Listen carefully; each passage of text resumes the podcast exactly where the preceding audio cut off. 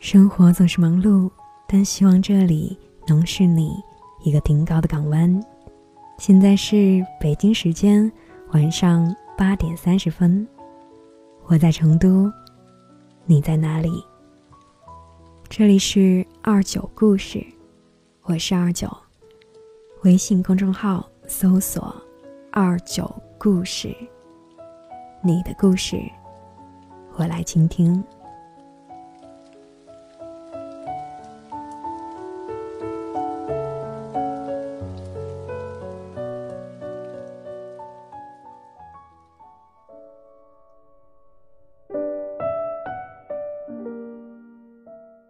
小王子说：“你在玫瑰上面耗费的时间，才使玫瑰变得重要。”国庆这几天，我听过最多的一句话就是：“来都来了。”收拾好出门，惦记了很久的餐厅已经排起了长龙。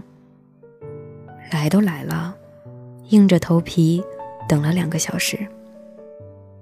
景点的游客爆满。眼看着手里的门票，来都来了，挤进了蜂窝式的人流。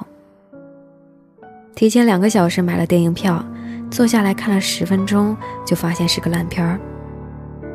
来都来了，最后在电影院里面睡了一个小时。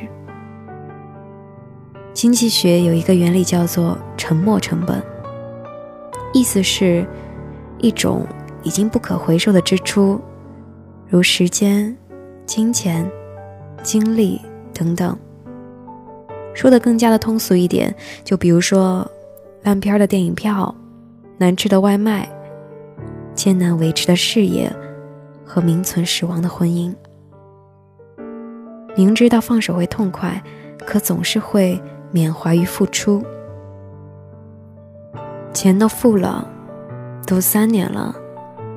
婚都结了，然后继续痛苦的去硬撑。这一些人是傻吗？其实不是，因为人的本性就是不断的去占用、消耗。至于是否值得，往往总是会忘记。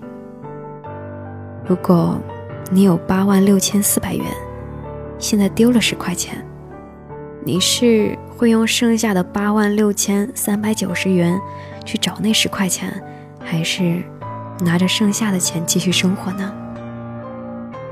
这一个问题不难，相信大部分的人都会选择后者。但现实是，我们每天八万六千四百秒的生活，却经常因为额外的烦恼而浪费进去。我的朋友是一个小演员。刚开微博那一阵子，天天跟粉丝互动，后来就有键盘侠对他人身攻击。最开始他特别的生气，就跟键盘侠对骂，非把对方掐的没话说了才行。后来突然一天，他跟我说，有一次跟人互撕，唇枪舌战了一下午，才发现自己好多正事儿都没有干，也没有心思干，突然就觉得太亏了。干脆直接拉黑。其实早该这么做了，清静。很多时候，表面上看着得到的东西，都隐藏着无尽的损失。及时止损的重点不在于止损，而在于能不能及时。最让人肉疼的，不是舍下当下的小钱，而是长久的投入，最后崩盘。更是早就该这么做了的悔恨感。生活中，我们不难看到类似的事件：被家暴了好几年的妻子却不离婚；被公司拖垮了的员工却不离职。小时候，我问我爸，为什么那些很可怜的人都不离开呢？我爸一语点破说，很多人心存侥幸。更重要的原因是，他们没有底气。一个搞刑侦的民警说，很多被骗去搞传销的人，其实很快就能够知道这是个骗局。但是他们不甘心投入的钱打了水漂，于是想方设法的捞损失，甚至当上了传销组织的帮凶。那些肯赌的人，其实早就看淡了对错，更注重的是结果。还看过一个令人唏嘘的采访：三十七岁的男子在面馆被采访，聊到工作时间和待遇，义愤填膺，还把自己说哭了。他在公司待了十二年，工资只涨过两次，加班没有加班费，还经常会为季度考评局发愁。记者问他为什么不辞职呢？他就一脸发愁，摆出老员工的身份，好像公司离不开他似的，说：“都这么多年了。”实际上，十二年间他也没有创造出什么突出的业绩，混日子罢了。现实就是这样，你没有底气的时候，只有被选择的权利，是金条，或者是金条。反正好不容易抓住的，死死抓住，就对了。表面上是公司不够好，实际上是不确定自己能不能配得上更好的。为什么六十三岁的林青霞离婚，大家都说好？因为她是林青霞呀，她值得。我们总是能够听到，想买的东西要趁早。越早买，以后分摊到每一天的费用就越便宜。想做的事儿要快，机会不等人，别考虑。但却没有人去告诉你，想扔的东西也要趁早，要不然日后分摊到每一天的糟心也就越多。更没有人会告诉你，冲动消费、冲动行动之后的后果该怎么样去承担。张雨绮离婚了，能自己买钻戒、买包包，能混得风生水起。林青霞离婚了，她要的爱情那个人给不起，她够洒脱，够爽快。真正嫁得好的人，是那一些不需要嫁得好，也能够过得好的人。每一个人的归宿，最终都是自己。这世界上围城很多，没点底气。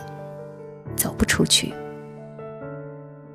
该放手的时候不要去纠结，该告别的时候不要去犹豫。当你不记从前，才能够看得见未来。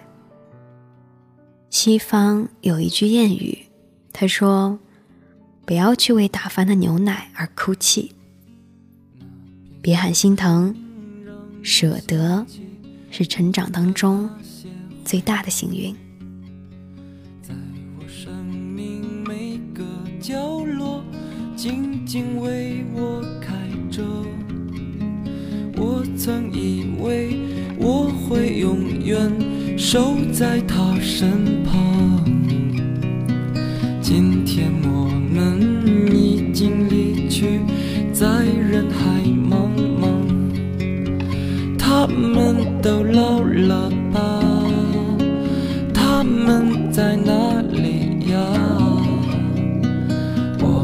就这样，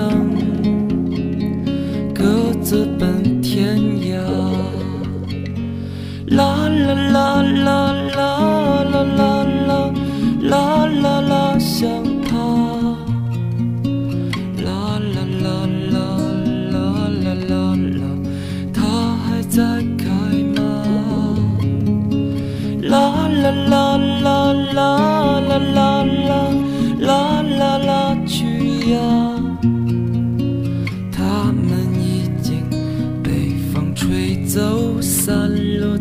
天涯。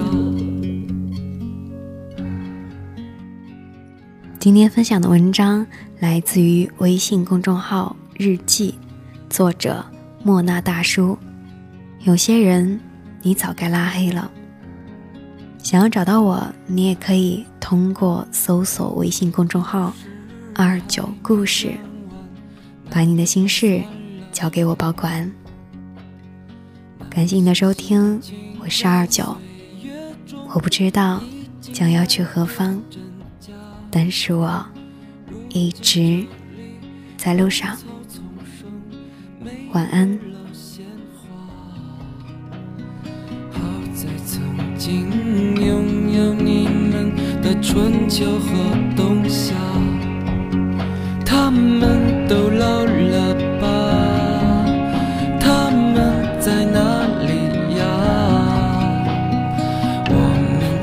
这